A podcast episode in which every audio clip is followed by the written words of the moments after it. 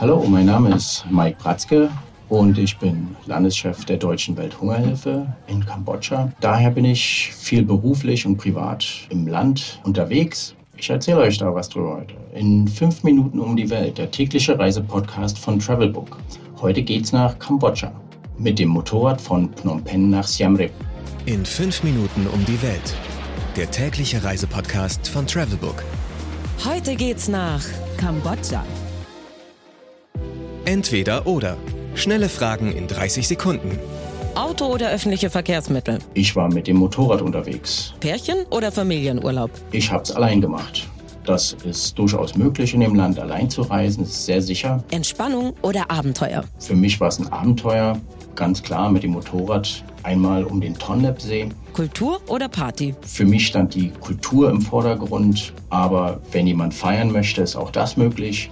Sowohl in Siem Reap als auch in Phnom Penh gibt es viele bekannte Party-Locations. Teuer oder günstig? Ist auch heute noch relativ günstig.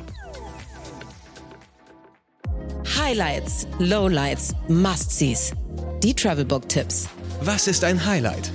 Ganz klar, ich bin mit dem Motorrad von Phnom Penh nach Siem Reap gefahren, um mir dort das berüchtigte und berühmte Angkor Wat anzuschauen. Das ist ein UNESCO-Weltkulturerbe und atemberaubend. Sollte jeder einmal gesehen haben. Wo gibt es die besten Restaurants? Ganz klar auf der Straße. Unschlagbar, Nudelsuppe unter einen Euro, frisch vor deinen Augen gemacht, unglaublich lecker. Was man unbedingt tun sollte. Wenn man schon mal in Kambodscha ist, unbedingt mal schauen, was Fanatismus machen kann.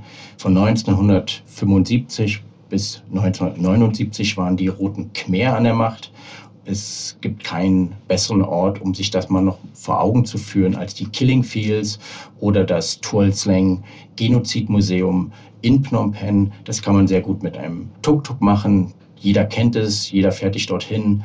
Und wenn man sich dort mal die Verbrechen der Roten Khmer ganz klar vor Augen führen will, sollte man das unbedingt machen. Ist ein wenig gruselig, aber unglaublich lehrreich. Welcher ist der beste Spot, um den Sonnenaufgang zu beobachten? In Angkor Wat ist das ganz klar das Eingangstor.